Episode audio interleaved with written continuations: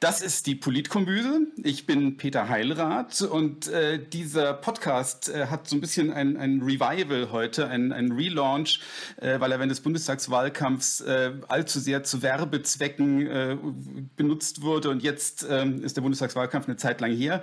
Und es erlaubt mir die großartige Möglichkeit, äh, endlich auch mehr Leute einzuladen, die ein bisschen klüger und ein bisschen kundiger zu Themen sind, über die wir reden wollen. Und deswegen freue ich mich besonders, heute Dr. Janis Kluge äh, bei mir zu Gast zu haben von der Stiftung Wissenschaft und Politik. Hallo, Herr Dr. Kluge.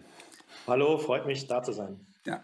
Ähm, Stiftung Wissenschaft und Politik muss ich, glaube ich, der Blase, die jetzt hier zuhört, hoffentlich zuhört, äh, gar nicht groß erklären.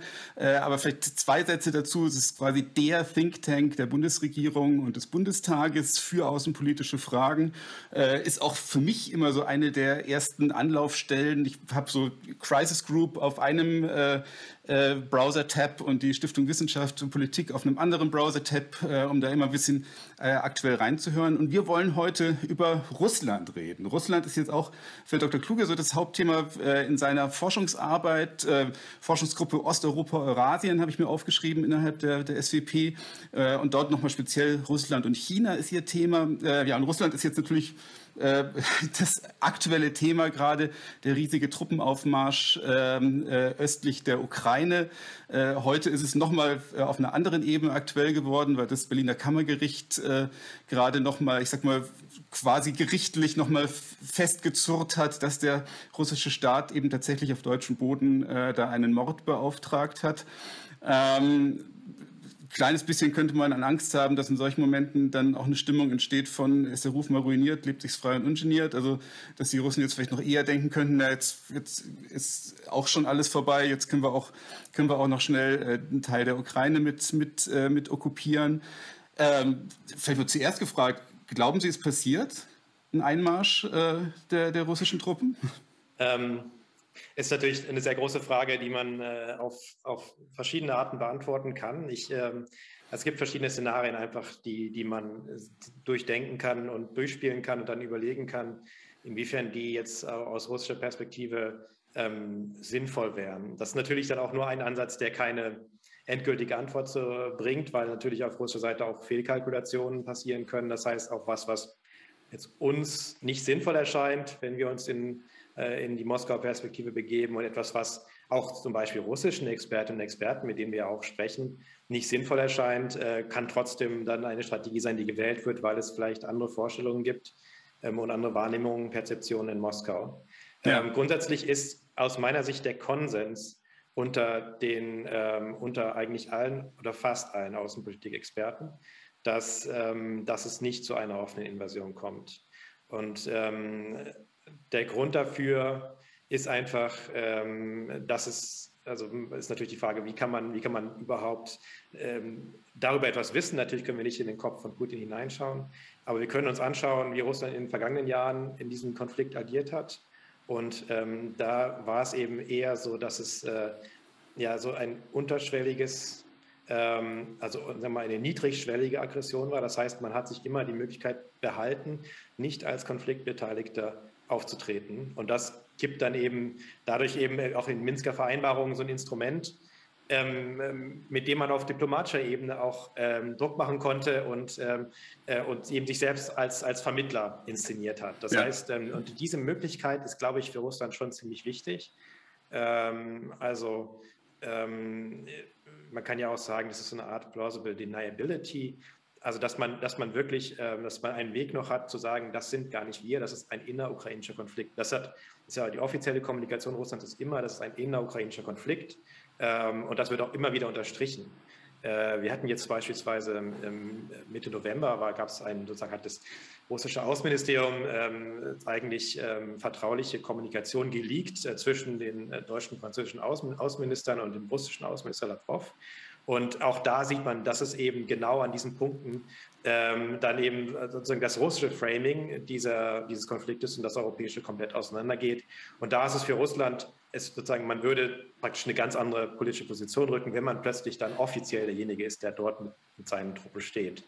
Das heißt, wobei, das geht verloren. Mhm. Wo, wobei ja, jetzt wenn ich mich an die, an die Krim erinnere, dass sich ja dann auch während äh, dieser Operation geändert hat. Am Anfang war es ja so, dass sie in der Tat auch geleugnet haben, da mit eigenen Truppen zu sein. Da gab es ja dieses Narrativ mit den grünen Männchen irgendwann mal. Und dann, aber irgendwann war es ja klar, dass, die, dass, äh, dass, dass äh, Russland die Krim besetzt hat. Also sie haben ja dann quasi von der Leugnung dann äh, irgendwann so rübergeschiftet, so, so jetzt ist es aber und jetzt ist es auch unseres. Ne?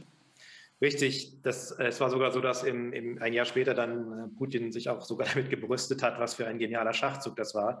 Ähm, was auch, äh, ja, natürlich, also diese Entwicklungen, die damals passiert sind, sind auch jetzt ein großer Grund zur Vorsicht bei der Interpretation von allem, was passiert. Aber man muss auch klar unterscheiden zwischen der Krim und dem Donbass, weil ähm, der, der, bei der Krim ist es schon ein singulärer Fall einer, einer Region, ähm, auf die Russland scharf war, schon lange, ähm, ähm, bei der auch in der russischen Bevölkerung das Gefühl da war, dass das vielleicht zu Russland gehört eigentlich. Und dann mit der Annexion so eine äh, Wahrnehmung der Wiederherstellung von Gerechtigkeit auch entstanden ist, ja eine große Euphorie entstanden in Russland. Und das gibt es etwas entsprechend gibt es halt für den Donbass überhaupt nicht. Das heißt, Russland kann kein Interesse daran haben, sich diese Gebiete einzuverleiben. Mhm. Das ist ähm, also ab, abgesehen davon, dass die jetzt komplett zerstört sind durch den Krieg. Das heißt, man braucht viele, viele, äh, also sagen wahrscheinlich geht es in einen dreistelligen Milliardenbereich, was man dort investieren müsste, um das irgendwie wieder, äh, wieder herzustellen. Ähm, und außerdem gibt es überhaupt keine, gibt es da überhaupt keine emotionale Bindung und kein, keine Unterstützung in der Bevölkerung, äh, sich jetzt diese, diese Regionen einzuverleiben. Dafür müsste man von den sozusagen von Seiten der russischen Staatsmedien irgendwie noch mal eine ganz andere Stimmung herstellen. Und ich glaube, so mächtig sind selbst die nicht, trotz ihres sozusagen Meinungsmonopols in Russland. Und deshalb sehe ich das nicht, dass es attraktiv ist für Russland, das einzunehmen. Deshalb, ähm, also diese, diese Sache mit den, mit, also in Russland hießen die auch die, die höflichen, höflichen Menschen, also Vyacheslav Ljudi. Gibt auch ein Lied übrigens von einem russischen Militärchor, wo diese äh, höflichen Menschen besungen werden, kann man sich auf YouTube anschauen, wo okay. die Operation nochmal, also wirklich gefeiert wird. Ähm, und, äh, aber das ist eben, also ich meine, es ist ja, es ist bekannt, dass auch russische also dass einmal das russische Militär im, sozusagen während der heißen, heißesten Phase des, des Krieges im Donbass natürlich auch mit regulären Einheiten da war ähm, und dass auch jetzt weiterhin äh, sozusagen äh, Instrukteure und Berater und so weiter vor Ort ja. sind, das ist bekannt. Ja. Ähm, aber eben nicht sichtbar. Und ich glaube, äh, so eine Situation, wie wir es auf der Krim hatten, die lässt sich nicht lange verbergen. Also das, ist, das geht vielleicht mal, das war so ein Überraschungsmoment, ja, das braucht, das hat der, hat der russischen Führung dann ein paar Tage Zeit verschafft, wo irgendwie wir äh, im Westen so uns gewundert haben, was ist da jetzt los und wie viel Glauben können wir dem schenken? Sind das wirklich lokale Leute, die sich da, also, also auch wenn es von Anfang an eigentlich, denke ich, für viele einsehbar war, war es doch auch ungewohnt, dass die, da, trotz allem ungewohnt, dass der russische Staat so offen etwas anderes behauptet, als dort, dort passiert. Also da ist, sind ja im Rahmen dieses ganzen Konfliktes ganz viele Illusionen darüber kaputt gegangen, wie das Vertrauensverhältnis zu Russland eigentlich ja. ähm, geschaffen ist. Und, äh, und das ist jetzt nicht mehr da. Deshalb, ähm, ja, natürlich kann es sein, dass, aber letztlich hat man damit auch im, im Fall der Krim nur ein paar Tage gewonnen und es war jetzt letztlich schon klar, dass, dass die Russen das sind. Es gibt aber interessanterweise auch schon so, so, also was ich jetzt so ein bisschen beängstigend finde, so diesen Versuch, äh, Narrative zu setzen, die, äh, oder man hat den Eindruck, da werden Narrative gesetzt, äh, die vielleicht einen Einmarsch rechtfertigen könnten. Also ich habe, äh, ich muss das mal ganz kurz zitieren, das ist aus einer, einer äh, ich will die Quelle gar nicht sagen, weil das ein bisschen gruselig ist, äh, so ein bisschen aus einem, aus einem linkspolitischen Umfeld. Äh, da ist ein, ein Diskussionspapier jetzt gerade rumgegangen, da sind zwei Absätze übertitelt mit einmal bevorstehende ukrainische Offensive und äh, gleich der nächste Absatz russische Gegenaktion, oder Präventivangriff. Also wo so ein Narrativ aufgebaut wird, ähm, äh, die Ukraine ist der Aggressor, wir müssen möglicherweise muss sich Russland äh, dagegen wehren. Ist sowas nicht, äh, ist es nicht schon auch ein schlechtes Zeichen, dass solche Narrative versucht werden zu setzen? Auf jeden Fall. Ähm, also das ist jetzt auch verstärkt. Es gibt schon immer, zum Beispiel hat Putin über die Jahre immer wieder auch ähm, die Situation in Donbass als ähm, Völkermord bezeichnet. Gerade jetzt vor, vor einigen Tagen wieder. Und das ist natürlich jetzt, ähm, was man, ich denke, was wir darin sehen kann, sind immer, dass, das, dass die russische Seite so auf bestimmte äh, ähm, Muster ähm, anspielt, die wir, die wir zum Beispiel im, Rest, im Westen eben Interventionen rechtfertigen. Ähm, und Völkermord ist natürlich, da gibt es sozusagen das, also hm. das Prinzip Responsibility to Protect, also gibt es sozusagen hm. diese Diskussion darüber, dass man dann eingreifen muss, dass es dann legitim ist und so weiter. Und ähm, es gibt diese Narrative und, ähm, und die, ich würde das so einschätzen, dass die quasi ähm, auf Vorrat die ganze Zeit produziert werden mhm. und dass man, dass man dadurch eine Option schafft, dass man dadurch natürlich ähm, überhaupt in diesem in der Gesamtlage verhindert, dass die öffentliche Meinung ähm, sich irgendwie verändert. Also es ist ja schon, äh, ich denke, als Hintergrund ist es, ähm, es ist schon interessant in Russland, ähm, wie das öffentliche Meinungsbild ist in, in dieser Sache. Letztlich ist es ähm, glaube ich, kein, ist es kein Konflikt, der die Russen sehr stark interessiert mehr. Also ich meine, das mit der Krim war eine Ausnahmesituation, aber diese Sache nein. Mhm. Ähm, und äh, die meisten Russen haben auch ein positives Bild der Ukraine, also nicht positives Bild der ukrainischen Politik, könnte man vielleicht sagen, aber trotzdem ein positives Bild der Ukraine. Ähm, ich erinnere mich da zum Beispiel an Szenen von der Europameisterschaft, wo eben in russischen Straßen dann die Russen das ukrainische Team angefeuert haben. Mhm. mhm. Ähm, ähm, und also völlig, als, als wäre nichts passiert, was vielleicht auch dem, der, der Medienlandschaft in Russland entspricht. Aber das heißt, da, da gibt es keine, aus meiner Sicht keine Grundlage für einen Krieg gegen die Ukraine. Das müsste eben anders geframed werden. Natürlich ist ja also schon immer im Gespräch dieser Schutzeinsatz in Donbass, wer ist ja. sozusagen ist die plausibelste, auch jetzt aktuell das plausibelste Szenario, wenn es überhaupt zu, einem, zu einer irgendeiner geartigten äh, Intervention kommt, ja, dann eben das russische offizielle Truppen in diesen äh, nicht ukrainisch äh, kontrollierten Teil der Ukraine gehen. Mhm. Jetzt würde ich tatsächlich, ähm, äh, das hatten wir vorab schon ein bisschen besprochen, mal so einen Sprung äh, ganz deutlich zurück, äh, im Prinzip in die Zeit nach, nach 89 machen. Äh, um mal zu fragen, wie hat sich das eigentlich entwickelt? Wieso ist das Verhältnis zu Russland jetzt plötzlich so ein, ein, äh, ein schlechtes und, äh, und aggressionsbezogenes und von Russland auch toxisches geworden? Will aber ganz kurz vorausschicken, das ist mir wichtig, äh, vielleicht auch für die, für die Hörer, und ich glaube, da spreche ich auch so ein Stückchen für Sie, Herr Dr. Kluge. Ähm, ähm, wenn wir jetzt darüber reden, und ich auch ein paar Fragen stellen will, äh, wieso bestimmte äh, Konflikte entstanden sind und ob nicht vielleicht auch Fehler gemacht worden sind seitens des Westens, das soll um Himmels Willen nichts rechtfertigen von dem, was heute passiert. Also wir sind uns, glaube ich, einig, dass, äh, dass ein militärischer Aufmarsch in der Form, eine militärische Aggression und sei es auch nur eine Drohung in der Form äh, in einem Europa äh, des 21. Jahrhunderts indiskutabel ist. Aber ich finde es eben tatsächlich trotzdem spannend zu ergründen, wie es dahin gekommen ist. Also auch durchaus in so langfristigen Linien. Ähm, genau. Ähm, deswegen die Frage, was ist da schiefgegangen? Wir haben ja eigentlich nach 89 mal so ein, so ich sag mal fast einen kleinen Frühling der äh, äh, Ost-West-Verhältnisse gehabt. Und äh, dann äh, rutschte es weg. Eigentlich auch, ja, ich sag mal, mit der äh, Osterweiterung der NATO ab 2014, 2015, wenn ich mich richtig erinnere. Ne? Ähm, Nee, die erste Osterweiterung, die erste Runde ja 1999. Ach ja, pardon, richtig, genau. Ja, ja. ja. Ähm, also ähm, die, ja, das ist auch natürlich eine wirklich sehr, sehr große Frage. Ja. Ich würde aber darauf, also ich würde das vielleicht so charakterisieren.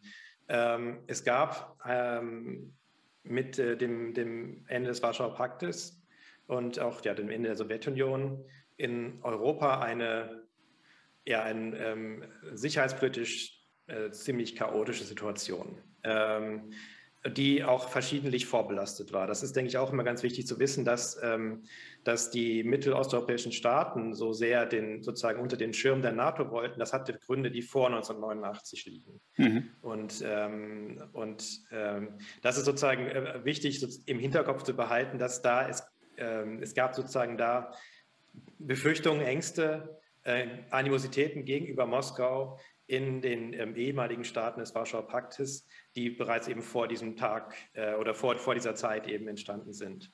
Absolut. Und dann ja. gab es eben in, in dieser Situation, also es war sozusagen ein, ein, ein, eine Ausgangslage, äh, in der aus meiner Sicht es, ähm, es gab gewisse Absichten, ähm, auch von, von westlicher Seite, ähm, dafür zu sorgen, dass man möglichst, also auch in diesen mittelosteuropäischen Staaten, zu einer stabilen Entwicklung, äh, für eine stabile Entwicklung sorgt. Das heißt, es war sozusagen, dass, dass ähm, also die Motivation, es war ja in, diesem, in dieser Situation noch kein bisschen klar, dass, äh, dass es nicht zum Beispiel zu einer, ähm, dass, dass sozusagen bestimmte Schritte nicht zurückgenommen werden, dass es wirklich bei dieser Öffnung bleibt, dass es, dass wirklich sich Marktwirtschaften, Demokratien etc. entwickeln. Und äh, es ging natürlich von westlicher Seite ganz stark darum, diese äh, Reformschritte und diese, diese Öffnung ähm, das, das, das zu verhindern, dass das wieder rückgängig gemacht wird. Und deshalb hat man auch jeder diesen Staaten etwas anbieten wollen. Und das, also da ist auch die, die Forschung dazu relativ eindeutig, dass diese sozusagen diese externen Anreize für diese mittel- und osteuropäischen Staaten auch sehr wirksam waren. Also die haben tatsächlich ähm, zumindest für eine gewisse Zeit eben auch Reformen mit verstärkt. Das heißt, man, man sieht hier sozusagen eine sehr, also ich würde sagen, es gibt gewisse Probleme in, diesem, in der gesamten europäischen Sicherheitsarchitektur, die einfach auch schon vor 89 bestanden haben, dadurch, dass es eben, äh, dass, dass, dass, dass eben die, auch diese mittelosteuropäischen Staaten sich absichern wollten und auch, auch nicht nur die politischen Eliten, sondern auch die Gesellschaften oder Zivilgesellschaft zumindest in diesen Staaten ähm, einen Weg gesucht haben, äh, zu verhindern, dass Moskau wieder die Kontrolle über sie bekommt.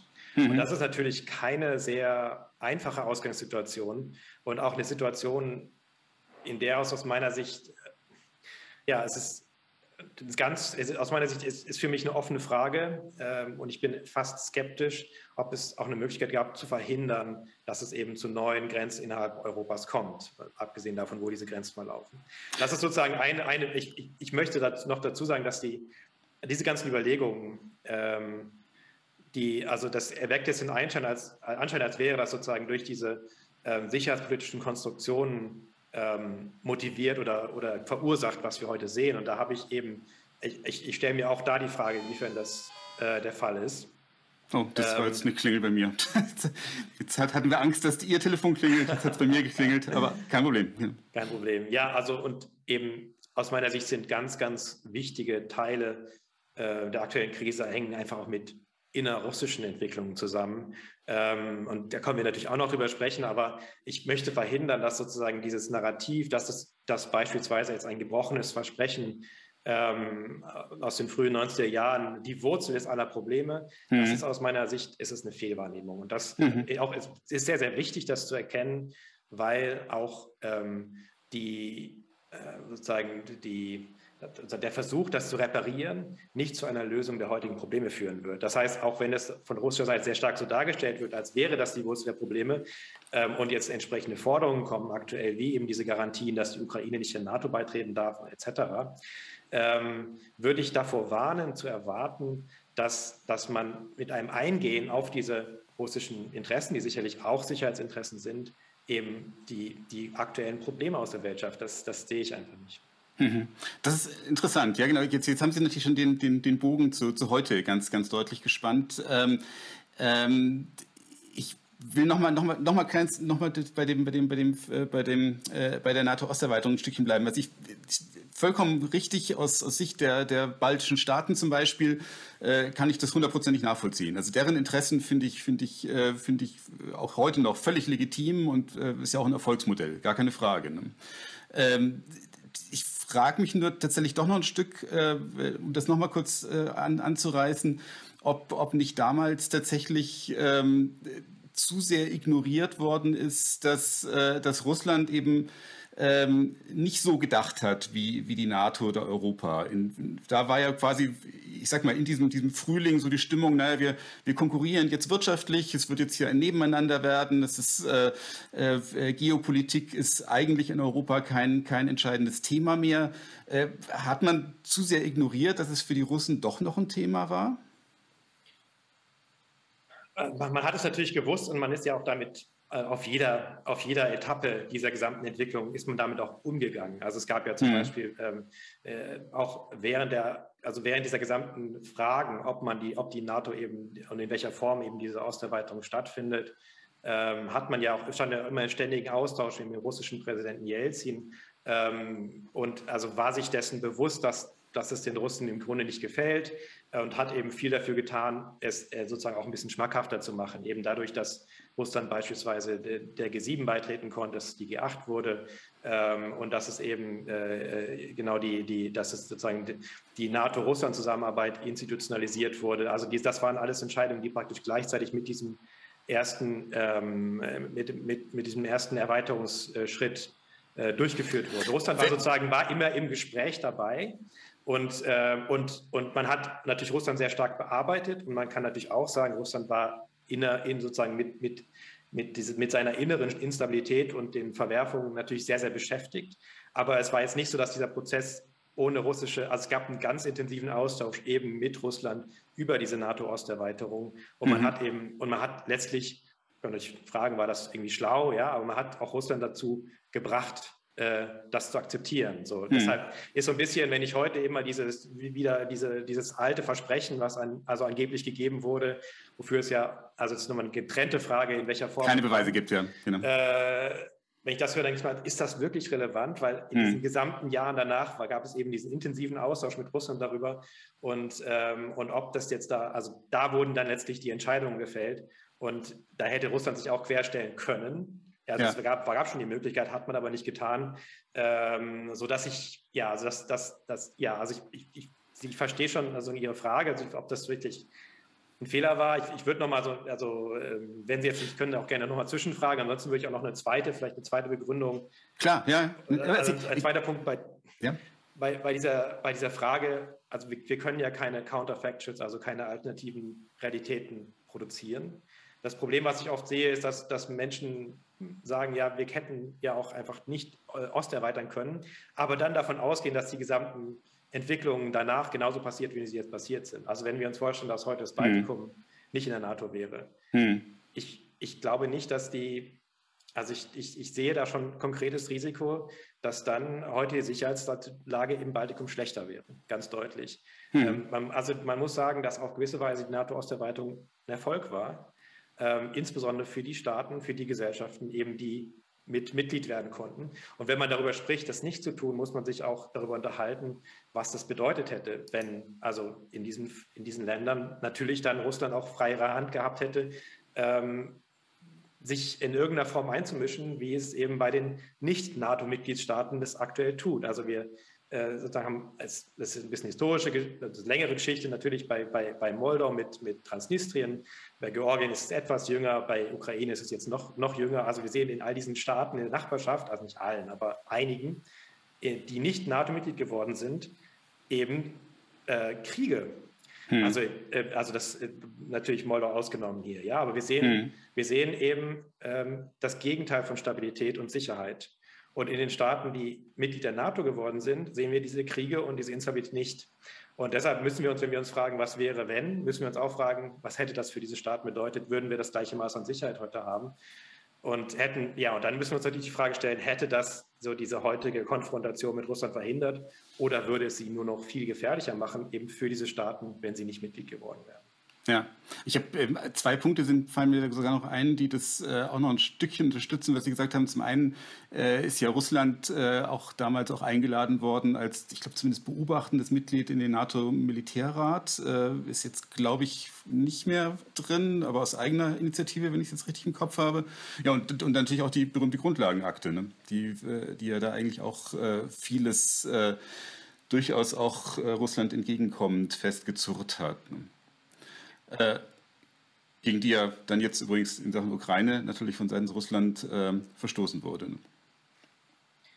Genau, unter anderem. Also es waren ja eine, eine vor allen Dingen von, von verschiedenen Garantien, gegen ja. die dann verstoßen hat. Ähm, aber ist, man kann natürlich trotzdem, äh, die, die Frage ist trotzdem legitim. Also auch wenn man Russland davon über, hat überzeugen können, äh, diese NATO-Osterweiterung zu einem gewissen Maße eben zu akzeptieren ist, kann man trotzdem die Frage stellen, war das hinterher politisch klug? Hm. Äh, ich, also natürlich muss man da auch wieder sagen, es gibt einen Unterschied, ob man das damals hätte sehen können oder ob wir jetzt wissen, dass es vielleicht klug oder unklug war. Damals gab es einfach sozusagen natürlich noch eine vielleicht etwas naive Hoffnung, also dass die Hoffnung der Transformation in Bezug auf Russland gerade unter Putin, die ja noch sehr stark waren, teilweise heute immer noch existieren, ähm, dass die naiv waren, das ist, denke ich, deutlich. Also dass, dass da sozusagen, da hat ja auch, auch in der Wissenschaft gab es sozusagen so einen, äh, so Schwenk weg von dieser Transformationsidee eben hin zur Erforschung eben von, äh, von ähm, Autoritarismus, der eben sich reproduziert und relativ stabil ist und vielleicht sogar eher autoritärer wird als demokratischer. Aber das war damals ja noch, also da, sozusagen, da war ja noch die, die, also die Hoffnung, dass, dass auch, auch Russland einen vielleicht einen ähnlichen Weg gehen könnte wie an andere äh, osteuropäische Staaten. Ja, Jetzt, wir, wir reden ja auch die ganze Zeit über Russland. Wie, wie sehr hängt es Ihrer Ansicht nach eigentlich direkt an Putin? Also man hat ja doch oft den Eindruck, dass auch seine persönliche Geschichte, äh, er, hat quasi die Sowjetunion noch, noch kurz erlebt äh, und, äh, und, und auch den Zusammenbruch der Sowjetunion erlebt, dass diese, ich sag mal, fast persönliche Verletzung bei ihm auch in Sachen Motivation eine entscheidende Rolle spielt. Sehen Sie das so? Kann gut möglich sein. Ich denke, das ist nichts, was jetzt ihn individuell auszeichnet, auch im Vergleich. Ich denke, dass es in der russischen Elite allgemein relativ verbreitet ist. Mhm. Ähm, und ähm, es gibt bei ihm schon einen persönlichen Punkt, ähm, wenn man das analysieren möchte. Es ist immer sehr, sehr schwierig, eben so in diese Köpfe reinzugucken, aber Putin selbst hat ganz offensichtlich eine persönliche Ambition, was die Ukraine betrifft ähm, dass also sozusagen seine, seine Äußerungen, seine Texte, die er jetzt auch in den letzten Jahren immer mehr dazu schreibt, mhm. ähm, seine, äh, auch in allgemein seine Politik lässt sich kaum anders begründen, als dass er es für ihn eine persönliche Mission ist, auch ähm, die Ukraine wieder unter sozusagen unter die Fittiche von Russland zu holen, wenn man so möchte, oder anders formuliert, die Kontrolle über die Ukraine zurückzugewinnen. Mhm. Das, ist, das scheint mir tatsächlich eine persönliche Motivation und da kann man dann auch argumentieren, dass, äh, dass er das noch in seiner, in seiner aktiven Amtszeit erreichen will und dass es ein bisschen auch der, sozusagen für ihn persönlich ein, ein, ein, ein Fleck auf seinem Erbe ist, das er mhm. hinterlässt. Und er denkt, glaube ich, schon über sich selbst im Sinne einer historischen Figur, die er auch sozusagen wohl oder übel natürlich ist in der russischen Geschichte und, ähm, und dass die, dass letztlich muss man ja leider äh, sagen, also auch aus russischer Perspektive die Ukraine-Politik gescheitert ist bisher, weil Russland hat äh, die Ukraine gründlicher verloren als es äh, als vielleicht jeden anderen äh, Nachbarstaat. Ähm, das ist, glaube ich, für ihn ein Problem, auch ein persönliches hm. Problem. Was jetzt aber eigentlich schon wieder ein bisschen eine pessimistischere Prognose auf, äh, auf die militärische Operation äh, leuchtet, oder?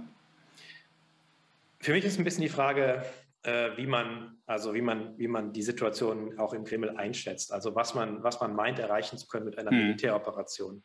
Ähm, denn eine, ja, also es ist ja, ist ja nicht realistisch, dass Russland jetzt meinetwegen Kiew besetzt und dann ähm, die Ukraine einfach ähm, sowas wird wie Belarus. Also ja. ein, ein Staat, der irgendwie im, im also es gibt ja in, in, in der Ukraine gibt es ja eben eine sehr aktive Zivilgesellschaft. Es gibt ähm, relativ freie Wahlen, ziemlich pluralistisch, wo ja auch immer russische äh, Kandidaten antreten, die aber relativ wenig Stimmen erhalten.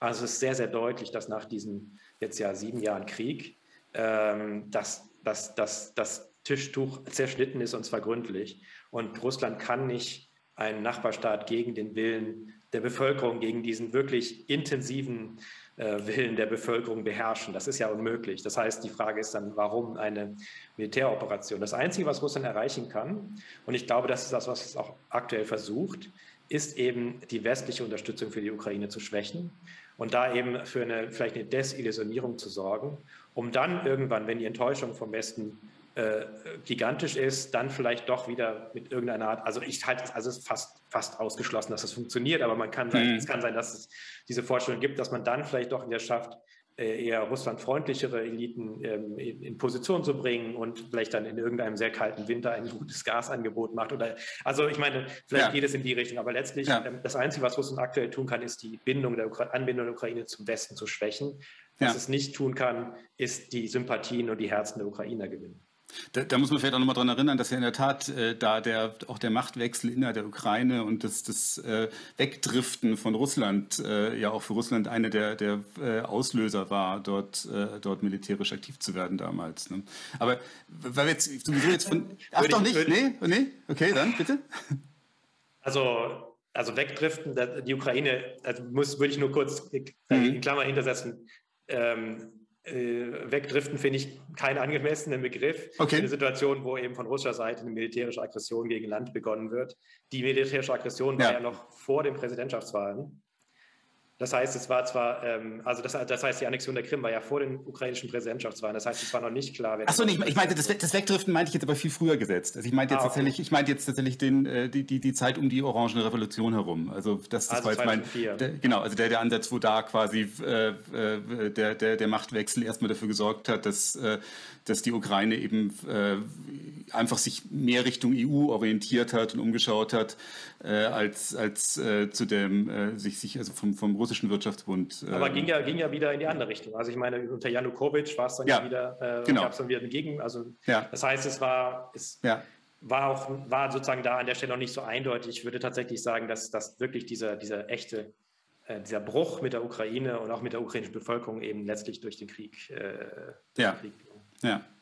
Aber jetzt, jetzt, wir haben ja sowieso jetzt, jetzt haben wir ein bisschen Vergangenheitsbewältigung gemacht. Jetzt wollte ich tatsächlich nochmal so sehr konkret auf das gehen, was, was, was heute interessant ist. Und da vielleicht auch nochmal schauen, was für Faktoren da interessant sind oder wichtig sind äh, zu beurteilen um, um dann am Ende die richtigen Schritte zu tun. Also ich, hab, ich finde es sehr interessant, äh, mal so die beiden Extreme rauszupicken. Äh, ich habe von Kissinger, äh, habe ich, hab ich ein, ist schon etwas älter das Zitat, aber der hat irgendwann mal gesagt, äh, ist ein knallharter Realpolitiker, äh, man müsse äh, die, die Krim einfach mal aufgeben und vielleicht eben auch, äh, auch, auch Teile der, der Ostukraine, weil das, weil das quasi in dem großen Stabilitätsgefüge Europa äh, dann mehr Sicherheit bringen würde, wenn man das, diese Einflusssphäre quasi akzeptieren wird.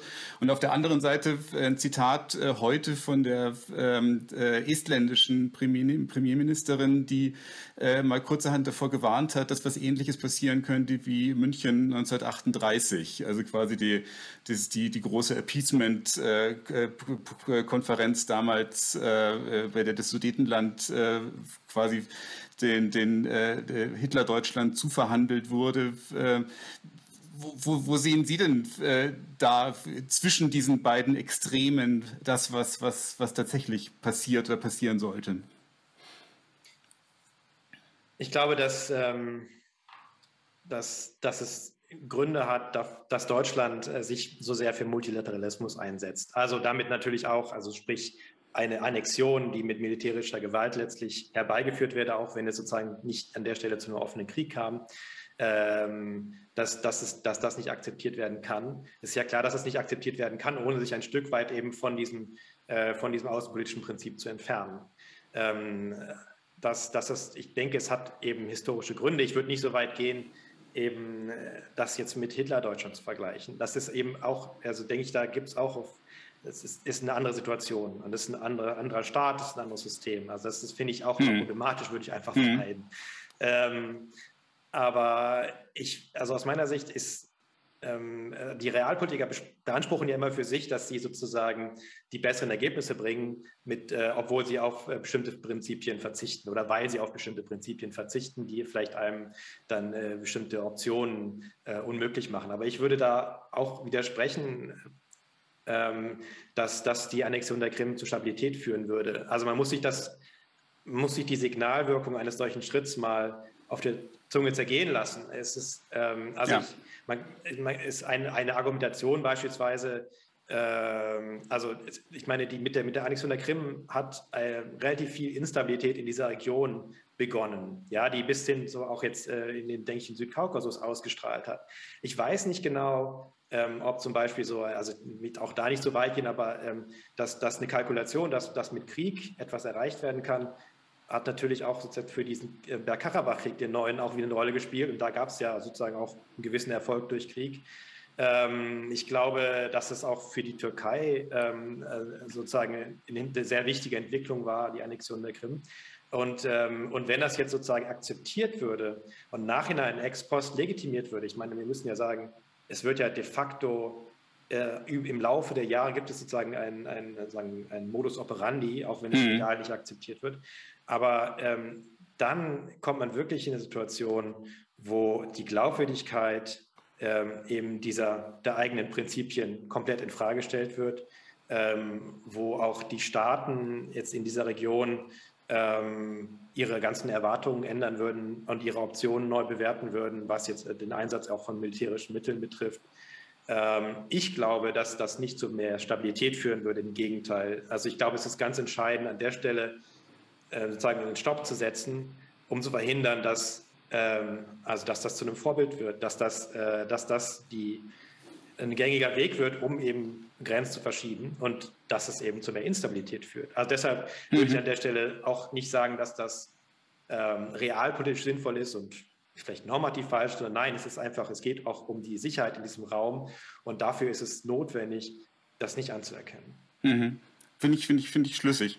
Also, ähm, aber das Interessante ist ja trotzdem, ähm, also wenn, wenn ich schaue, was im Moment so passiert an, an an eben äh, die, die, militärische Drohung auf russischer Seite, auf, auf westlicher Seite, das, das äh, Deutlichmachen der, der insbesondere wirtschaftspolitischen äh, äh Konsequenzen, die das haben würde.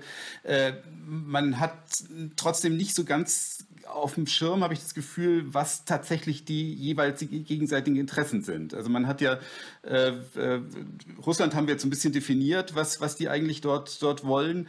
Ähm, der, der Westen äh, sagt aber auch, oder zeigt auch relativ klar, dass eine militärische Verteidigung der Ukraine äh, nicht wirklich in Frage kommt. Wäre auch sicherheitspolitisch äh, äh kein, kein, kein, äh, kein, kein wirklich äh, nichts, nichts, was wirklich äh, ähm, funktionieren könnte oder auch nur Spielraum bieten würde. Ähm, also man hat, man hat, man, man, man leidet eigentlich von beider Seite aus so ein bisschen unter der, unter der, unter der Situation, ähm, weil man, weil man das, was man weiß, dass man, dass man die Ukraine nicht in der Form verteidigen könnte oder wollte, in der man es müsste, wenn das tatsächlich ein militärischer Konflikt würde. Äh, wie, wie, geht man mit dieser, dieser Spannung um? Es gibt verschiedene Abstufungen noch. Also es muss ja nicht gleich von westlicher Seite irgendwie, müssen ja nicht Soldaten geschickt werden oder so, mhm. aber man kann die Kosten einer solchen Operation eben ähm, äh, erhöhen. Und äh, da genau das passiert ja auch zum Teil eben, dass man mit Sanktionsankündigungen ähm, versucht, das zu beeinflussen. Ähm, das ist das eine. Das andere ist, dass man die Verteidigungsfähigkeit der Ukraine erhöht, um eben so einen Krieg, der sicherlich ganz anders ablaufen würde als jetzt beispielsweise der Georgienkrieg 2008, ähm, auch also wesentlich, ähm, also ich glaube, es wäre wesentlich, auch, auch der war natürlich schon blutig, aber ich glaube, es wäre wirklich ein, ein, ein dramatische Operation, ähm, dass man da auch für die russische Seite eben die Gefahren vergrößert, dass äh, die daraus entstehen. Ähm, das sind sozusagen so, so Zwischenschritte. Also und da ähm, aus meiner Sicht ist auch eine effektive Sanktionsdrohung schon ein sehr potentes Mittel. Also die, die Möglichkeiten der Sanktionierung sind wirklich sehr, sehr groß. Natürlich gibt es auch da Vorbehalte weil ähm, zum einen natürlich auch eigene Unternehmen betroffen wären, die jetzt Geschäfte nach Russland machen, ähm, zum anderen, weil es natürlich auch immer die Befürchtung gibt, dass es das schlimmer macht, auch wenn ich das äh, nicht, wirklich, ähm, nicht wirklich so sehe. Sanktionsdrohungen sind zumindest auch aus meiner Sicht nicht eskalierend, ähm, weil es eben ist, im, im, Gegensatz vielleicht zu, zu militärischen Drohungen, die, wo ich sagen würde, das, die können eskalierend wirken. Ähm, ich glaube, dass der Westen nicht wirklich ähm, auch Militär vor Ort haben müsste, um das zu verhindern, dass das passiert. Dafür ist Russland heute ähm, zu auch, auch also ist Russland, also Moskau kann sich nicht jede Operation leisten. Jetzt gar nicht mal finanziell gesehen, sondern auch was, was die innenpolitische Situation betrifft. Ähm, also eine, eine große, ein, ein, ein, großer Krieg, bei dem viele russische Soldaten sterben, ähm, in der aktuellen Situation, es wäre alles andere als populär. Auch da, da können hm. die Staatsmedien senden, was sie wollen. Hm. Das, äh, also Russland hat sehr davon profitiert, in den letzten Jahren immer nach innen sagen zu können, dass sie eigentlich Krieg verhindern. Also dass sie sozusagen Friedens, also dass auch, ähm, also die, auch die gesamte Argumentation im Umfeld der Krim-Annexion war ja, dass dass da jetzt bald die, Russe, die ukrainische Armee kommt und alle, und alle umbringt, die auf der Ukraine wohnen. Das ist so ein bisschen, das war, es wurden dann aber, aber witzige Geschichten, teilweise einfach auch von Schauspielern im öffentlichen Fernsehen vorgetragen, was, was, die, was die ukrainischen Rächer gerade wieder alles angestellt haben. Und damit wurde sozusagen die, die Wahrnehmung produziert, dass man als Schutzmacht auftritt. Und ich glaube, diese Wahrnehmung, da kann Russland sich nicht leisten. Russland kann sich nicht leisten, als Aggressor in einen Krieg zu gehen, sondern es bräuchte eben tatsächlich, also deshalb halte ich nur das, das Szenario eines Einmarschs in den Donbass für realistisch, nicht, dass, dass es nach Kiew geht. Ähm, Jetzt, jetzt haben wir, wir sind uns in der Tat äh, einig darüber, äh, über die Bewertung der, der, der russischen Aggression und auch darüber, dass man da auch rote Linien ziehen muss. Ähm, aber gibt es denn nicht irgendwas, was man Russland auch anbieten kann? Also wo man sagen kann, okay, äh, so ist die Situation, äh, lass, uns, lass uns mal gucken, äh, wie wir da jetzt irgendwie einen, einen Workaround schaffen, der sowohl ähm, die ja, natürlich auch schwierigen Interessen der Russen, äh, äh, aber auch vielleicht auch ein Stückchen Gesichtswahn für Putin. Was, was gibt es da irgendeinen Weg dahin? Aus meiner Sicht leider keinen vollständigen. Es gibt aus meiner Sicht aktuell keine, und das ist das große Grundproblem, es gibt keine ähm, potenzielle Einigung, auch die man sich jetzt ganz abstrakt ähm, überlegen kann, die russische Interessen äh, unter einen Hut bringt mit, mit, mit Dingen, die für uns ähm, tolerierbar wären. Ähm, es gab also das, vielleicht das letzte Mal, als man dem irgendwie am nächsten kam, aber auch das aus meiner Sicht schon sehr, sehr kritisch und eigentlich zu weitgehend, waren die Versuche 2019, ähm, das Minsker, also die Minsker Vereinbarung nochmal so, äh, ich würde mal sagen, durchzudrücken.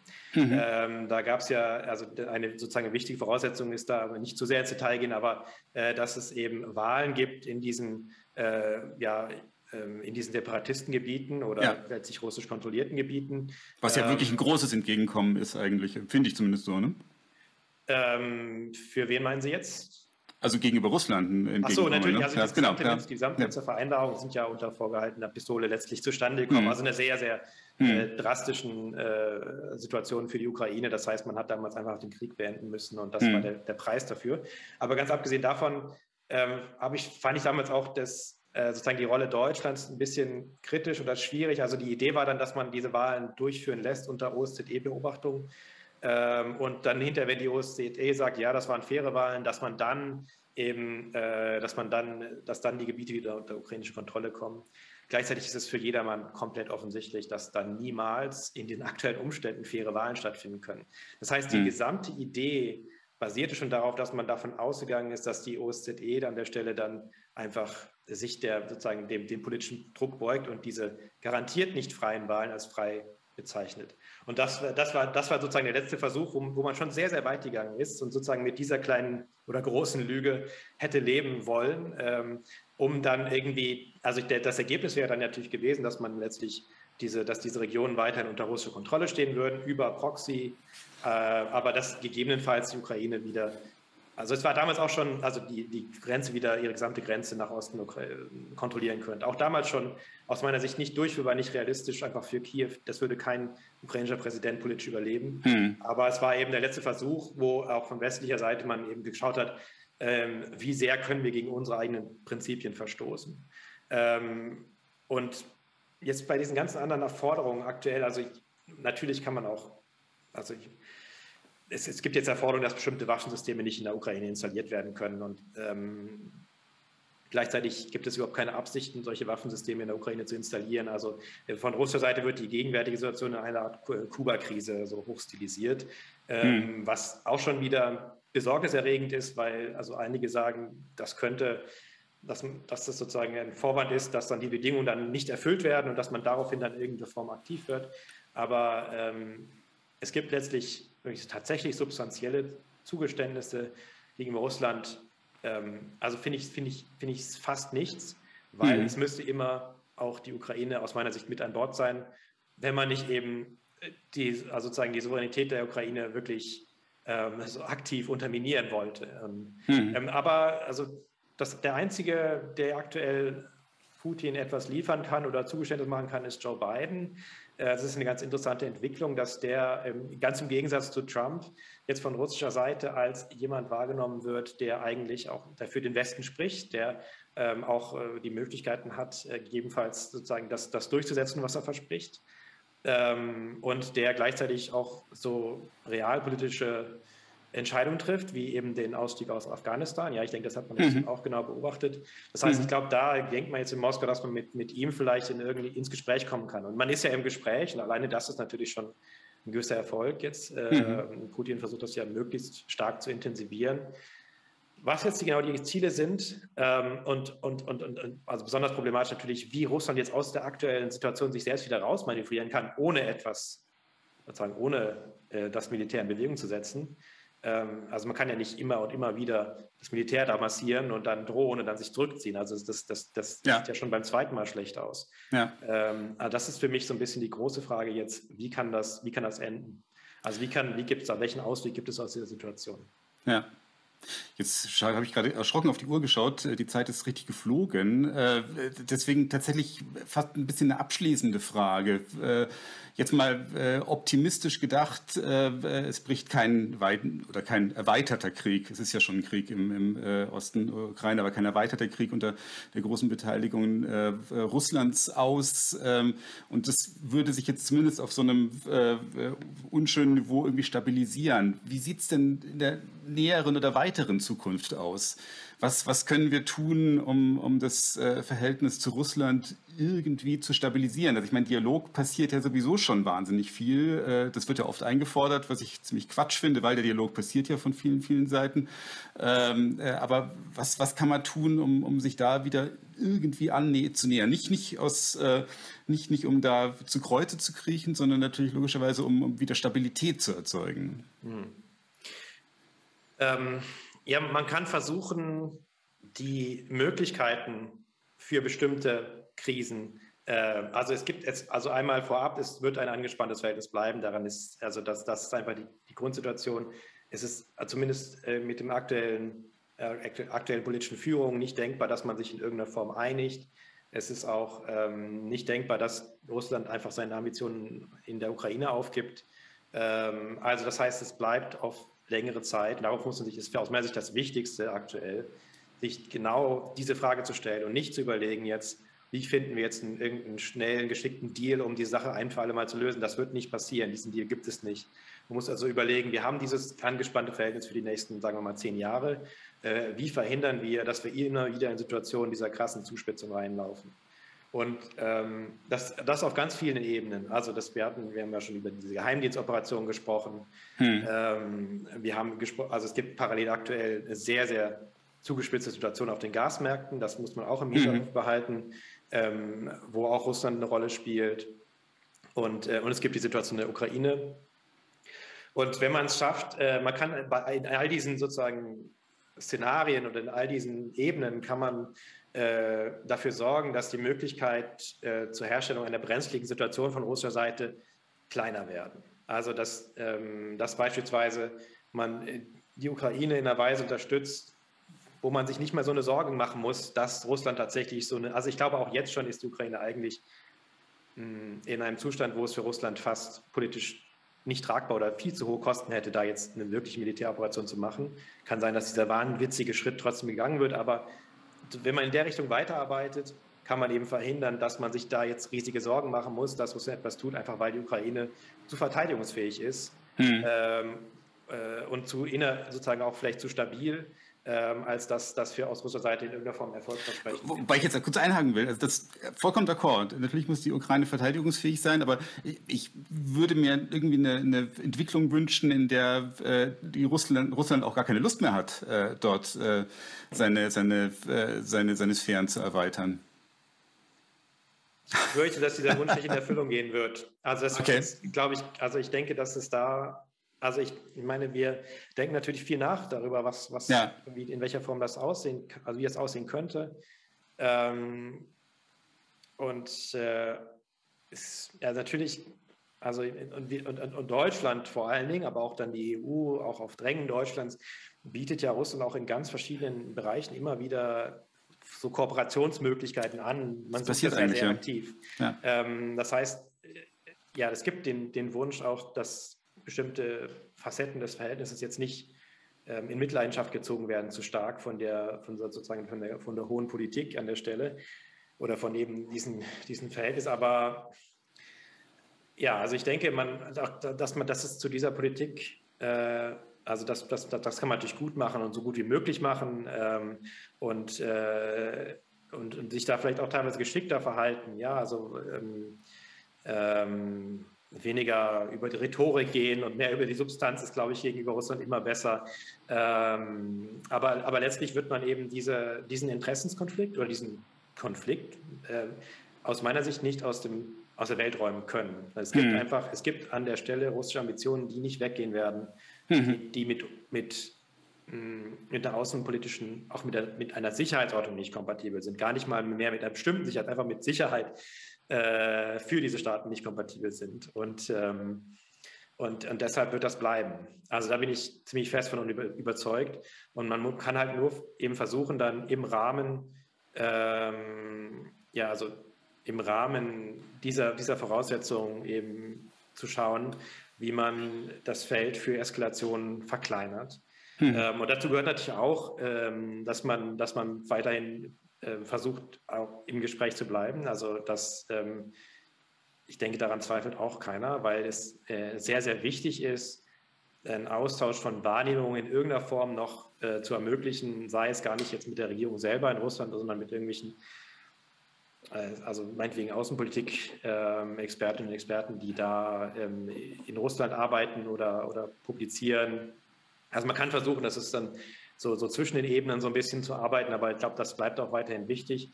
Ähm, und ansonsten, ja, also vielleicht hoffen, also es ist wirklich jetzt, ich weiß, es ist keine sehr befriedigende Antwort, aber hoffen, dass mit einem weiteren Generationswechsel in Russland ähm, hm. diese Frage nicht mehr so, äh, so eine fundamental auch emotional historische ist, sondern dass das äh, von russischer Seite zu einer pragmatischen Frage wird wo irgendwann Russland selber äh, vielleicht daran interessiert wäre, dass, ähm, dass das irgendwie in irgendeine Art von Stabilität bekommt. So, also das heißt, mh, mm, wo, wo, wo diese, wo, also für Russland ist aktuell die un, aktuelle Situation unbefriedigend, äh, weil Kiew es eben gelingt, sich doch ganz gut äh, jetzt auch weiterzuentwickeln, äh, trotz dieses, äh, dieses großen Hemmschuhs eben dieser, dieses, dieses Krieges im Osten.